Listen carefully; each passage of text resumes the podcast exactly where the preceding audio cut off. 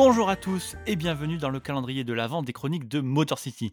Tous les jours, en attendant Noël, on vous propose un format court en vous conseillant un match des Pistons que vous devez absolument voir. Et pour cette tâche, vous en avez l'habitude maintenant, je me suis très bien entouré, puisqu'en fait, chaque jour, c'est une personnalité de la sphère NBA en France qui viendra nous faire l'honneur de choisir un match et d'en parler avec moi. Et pour ce 20 décembre, je suis encore une fois très heureux d'accueillir quelqu'un qu'on ne présente plus, puisqu'il est déjà passé dans les chroniques de Motor City. Il nous avait fait le plaisir de venir faire la draft all-time avec nous. Et ce que j'avais dit à l'époque tient toujours, c'est-à-dire que si vous vous intéressez un tout petit peu au basket, vous savez absolument qui il est.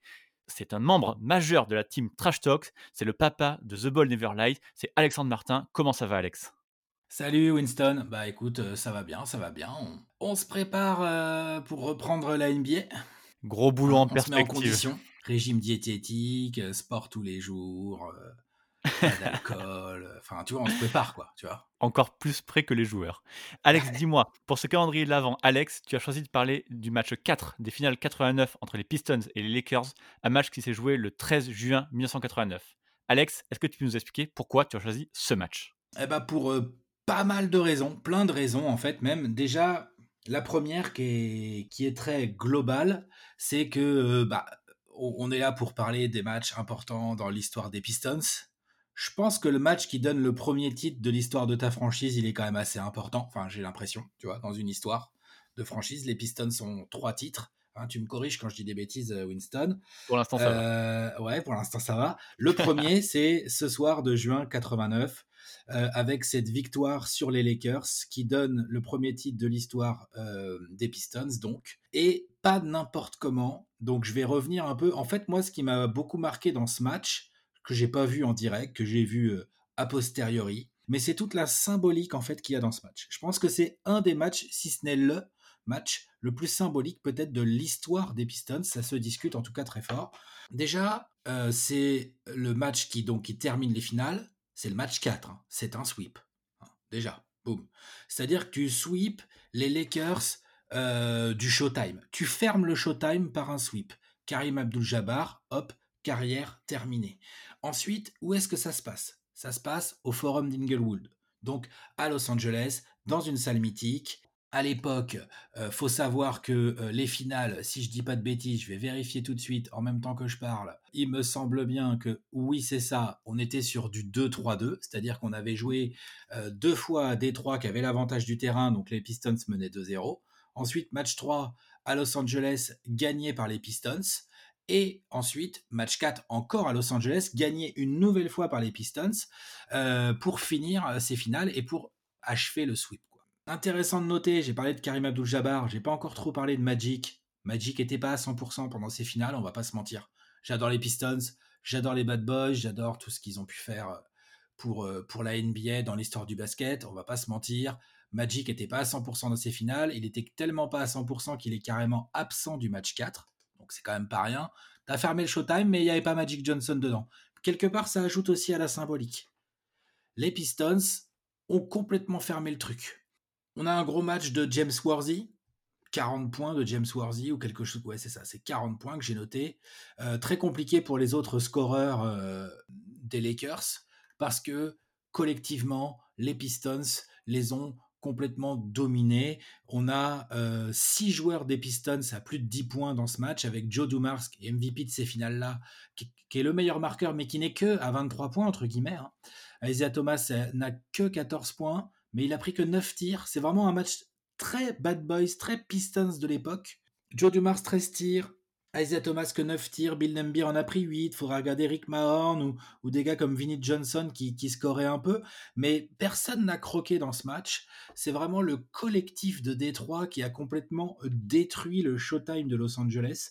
Et donc ça, je trouve que c'est vraiment un symbole dans l'histoire dans l'histoire des Pistons, d'autant plus que, et c'est là qu'on peut faire un petit peu de, de mise en contexte historique, un an auparavant, ils avaient perdu au match 7 dans ce même forum d'Inglewood en finale. Un match, euh, hein, moi je trouve la fin de match euh, d'un point de vue arbitral euh, pas loin du scandale personnellement, mais bon, les Pistons avaient perdu, les Lakers avaient gagné en 7, hein, les petites Phantom Fall et tout de Bill Lembeer, tout ça, on va pas revenir là-dessus. J'imagine, j'en ai pas la certitude, mais j'imagine que tu en as ou que tu en, ou tu en feras un podcast un jour, Winston.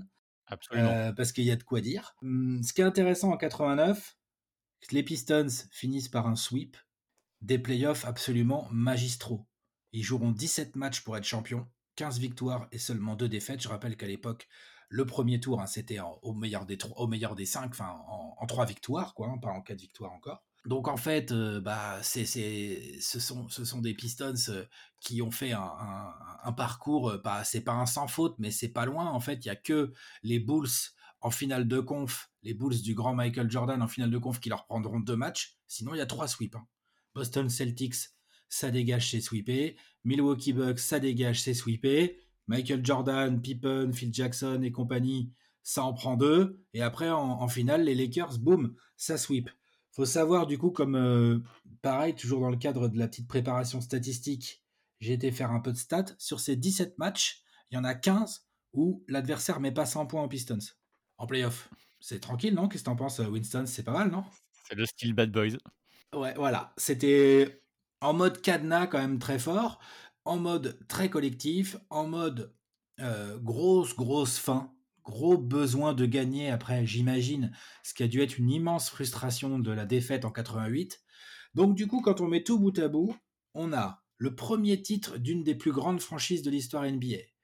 On a une équipe ultra collective qui euh, élimine des équipes magnifiques. Je veux dire, on parle des Celtics de Bird, on parle des Bulls de Michael Jordan, on parle des Lakers du Showtime. On a une victoire obtenue chez l'ennemi, hein, à Los Angeles. On a euh, un Karim Abdul-Jabbar pour qui c'est le dernier match. On a un Magic Johnson.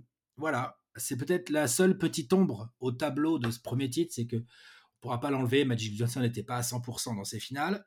On a un parcours en playoff absolument magistral. On a un MVP des finales que peu de gens avaient vu venir. Hein. Joe Dumars, MVP des finales, je pense que. il n'y a pas Twitter à l'époque, hein, mais je pense qu'au début de la saison 88-89, il n'y a pas grand monde qui mettait Joe Dumars en MVP des finales, tu vois. C'est un peu comme si aujourd'hui, euh, on débarquait et qu'on disait, ouais, le, prochain MVP des finales, c'est. Euh, qu'est-ce que c'est Paul George, tu vois hein Parce que les Clippers vont être champions, mais ça va être Paul George le MVP des finales, tu vois, ça me paraît un petit peu compliqué. Donc voilà, moi c'est ce contexte global. Euh, toi j'imagine Winston, en tant que grand fan des Pistons, c'est un match que tu as dû regarder quand même, a posteriori évidemment, euh, ou pas Si, bien sûr, énormément de fois. Ouais. Je, suis très content que tu choisisses ce match-là, il est, il est vraiment important. Et je suis aussi très content que tu aies, que tu aies souligné un truc qui est, capital pour moi, c'est que ces, ces finales 89 et même tous ces playoffs 89, c'est peut-être la meilleure définition que moi j'ai vu en tout cas des mecs en mission en fait. Ils étaient un groupe de quoi 9-10 joueurs avec un coach, ils étaient en mission et il n'y avait aucun match qui devait leur échapper. Comme tu l'as dit, il y en a que deux qui, qui leur ont échappé et c'était contre les Bulls, c'était des très grands matchs. Mais là, en plus, ils ont profité de la, tu l'as dit, de la blessure de, de Magic Johnson. Mais malgré tout, ces mecs-là étaient en mission. Ça faisait des années, plusieurs années d'affilée qui, butaient euh, sur différents obstacles. Euh, les Celtics, pas mal d'années. Ensuite, l'année d'avant, les Lakers, ils se sont dit cette fois, c'est notre tour. On va tous les battre un par un. On va tous les éliminer un par un et on va gagner le titre. C'est exactement ce que tu nous fais ressentir en nous racontant ce match. Ouais, ouais, clairement. Je pense que euh, dans l'histoire d'une franchise, je pense que forcément, il y, a des titres tous les titres sont, très, importants, bien évidemment, mais il y en a forcément qui ont une saveur supérieure à d'autres. Je pense que pour les Pistons, en 89, avoir fait les Celtics, les Bulls et les Lakers dans les mêmes playoffs avec le titre au bout sur un sweep qui ferme le showtime, tu vois la phrase? Je vois pas trop. Même si j'ai un respect immense hein, pour le titre de 90, mais bon, c'est les Blazers en finale et j'ai bien évidemment un respect immense pour l'équipe de 2004 qui a été fumée, euh, les Kobe, Shaq, Malone, Payton et tout, bien sûr, mais je pense que euh, les Pistons, le, Detroit Basketball ne serait pas ce qu'il est sans euh, ces finales, sans ces playoffs de 89.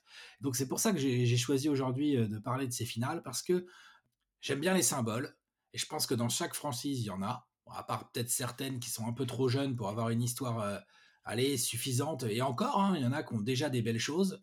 Je pense que quand ton symbole, c'est euh, d'avoir euh, fumé toutes les plus grandes équipes de l'époque, et quand je dis fumer, c'est vraiment fumer, quoi. C'est d'avoir dominé, d'avoir cassé tout le monde grâce à ton jeu, sans jamais baisser les yeux, sans jamais changer ton style de jeu, même si l'opinion publique n'est pas du tout dans ton sens. Euh, je trouve que ça, c'est très très fort, c'est très Pistons, c'est très Détroit basket et du coup, ça donne, ouais, voilà, ça, ça donne une saveur, ça, ça donne un... Si je devais classer les plus grands titres de l'histoire, ah, je pense que le titre des Pistons de 89, je pense qu'il est très très haut. En toute objectivité, bien sûr. hein. Bien sûr. Non, mais je suis d'accord avec toi, c'est un titre très important. Sur les 3 titres de des Pistons, c'est le titre qui sonne le plus Détroit. C'est évidemment le titre qui sonne le plus Bad Boys et effectivement, tu avais l'impression qu'en 90, c'était plutôt une machine qui roulait et qui était beaucoup trop forte et ça ça dérou ça déroulait directement. Mais là, en là, en 89, ils sont allés chercher ça et tu l'as dit, il y a 6 joueurs qui sont au-dessus des 10 points. Ils ont résisté à un énorme James Forsey qui était à 40 points. Son son coach lui avait dit, heu Bon maintenant en gros ça ça toi de de t'en occuper, il y Ouais, a pas Magic ouais. donc montre-nous ce que tu peux faire. Il a fait un gros match, hein. Il a fait le job, 40 points et tout, rien à dire, mais les Pistons ont quand même ont quand même résisté à ça et voilà, ils ils vont gagner, en plus ils gagnent pas chez eux, ils vont gagner à l'extérieur un peu pour, pour narguer ces gens de Los Angeles qui les détestent comme tout le reste de Mhm. la NBA. C'est quand même super fort en symbole et tu as tout à fait raison de dire ça. Donc voilà. Donc euh, écoute, je trouve que c'est quelque chose qui, qui dans l'histoire des Pistons, est très très haut et euh, qui, doit, qui doit, à mon avis, être, euh, être, euh, être remémoré régulièrement, très régulièrement. Faudrait qu'on en parle tous les ans. Je suis tout à fait d'accord avec ça. Tu as quasiment tout dit et tu as tout dit même. Il y a juste une dernière chose sur laquelle j'ai envie de te lancer. Tu l'as dit, c'était le dernier match de Kareem Abdul-Jabbar, un joueur que j'adore et je sais que tu adores, que tu respectes beaucoup. Il y a eu un peu le cirque, dans ce dernier match d'ailleurs, à la fin où il est rentré 2 1 ou 2 fois je crois. Il a eu ses ovations du public. Ouais. Qu'est-ce que tu peux nous dire pour ceux qui ont pour ceux qui connaissent un peu moins Kareem Abdul-Jabbar et qui ont qui vont peut-être le découvrir dans ce match-là ou au moins découvrir le vieux joueur qui des Lakers qu'il était, heu, qu'il était. Il était quand même assez incroyable même à presque 40 ans.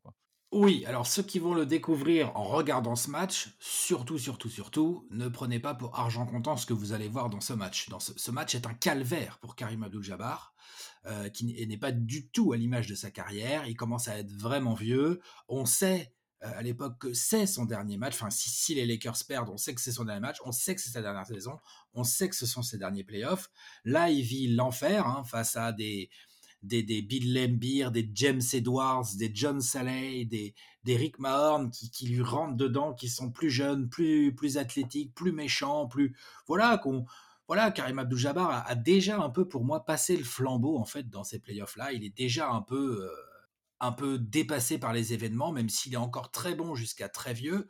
Donc, faut surtout pas trop se baser sur ce match pour juger euh, Monsieur Karim Abdul-Jabbar. C'est vraiment sa dernière saison. Je crois qu'il a 41 ans. Je... 42, 42 même, je crois. Ouais, c'est ça. Voilà, 42 ans. Enfin, pardon, quoi. Pardon. Il est encore titulaire en finale NBA, quoi, à 42 ans. Donc déjà, ça en dit long sur le bonhomme. Pour celles et ceux qui auraient envie d'en voir plus sur Karim Abdul-Jabbar, les finales de l'année d'avant, où il a 40 ans, bah, il est encore assez sérieux. Les finales euh, de 87, pff, où il a 39 ans, c'est absolument incroyable. Et puis après, il y a le reste de sa carrière qui est un modèle de, un modèle de régularité, un modèle de domination, que ce soit au scoring, au rebond, au contre, même à la passe. Karim Abdul-Jabbar était déjà un pivot, euh, comment dire, très, très collectif et très intelligent, qui savait lâcher son ballon, mine de rien, euh, de manière très efficace. Hein. On oublie souvent cet aspect-là du jeu de Karim Abdul-Jabbar, mais il était une telle menace au poste que ça libérait forcément des espaces Aujourd'hui, ce serait des espaces à trois points. À l'époque, c'était des espaces dans le périmètre ou pour des mecs qui cut. Euh, mais non, oui, Karim Abdul-Jabbar, surtout, on s'arrête pas sur ce match si vous allez le regarder et on regarde un peu plus dans le détail sa carrière. Mais oui, c'est la fin d'un monstre. Ce match est la fin d'un monstre du basket d'un top 3 all-time. Une raison supplémentaire de le regarder et je mettrai pour ceux qui veulent le voir le lien euh, vers YouTube de ce match-là disponible en intégralité. Mhm. Merci Alex, tu nous l'as très très bien vendu. Euh, pour finir, dis-nous un petit peu, même si les gens te connaissent comme j'ai dit en intro, où est-ce qu'ils peuvent te lire, te retrouver, t'écouter, etc., etc. Pour lire Trash Talk, il bah, y a le site hein, trashtalk.co. Euh, pour, pour écouter euh, certaines des, superbes analyses que, que, qu'on dispense, il y a toujours le site, mais il y a aussi la chaîne YouTube, hein, évidemment. Et puis après, pour, pour suivre plus généralement, bah, c'est les réseaux sociaux. C'est Twitter, Facebook, Instagram.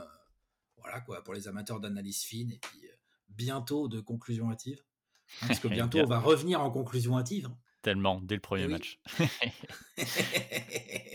Donc voilà, quoi, au premier match de, de ces coups, on fera Oh, ces coups incroyables. Oh là là, Kylian Hayes, affolant. Donc voilà. Merci beaucoup d'avoir été là. Merci à toi, Winston. Ça fait plaisir. Bonne saison à vous tous. Bonne chance avec Trash Talk. Merci. Bah écoute, on va, on va essayer de tenir le rythme hein, parce que ça enchaîne, hein, comme on dit. Vous avez l'habitude, je m'inquiète pas. Ouais, ouais, c'est vrai. Et pour vous tous, je vous donne rendez-vous demain pour la suite et bientôt la fin du calendrier de l'avant. Bye Ciao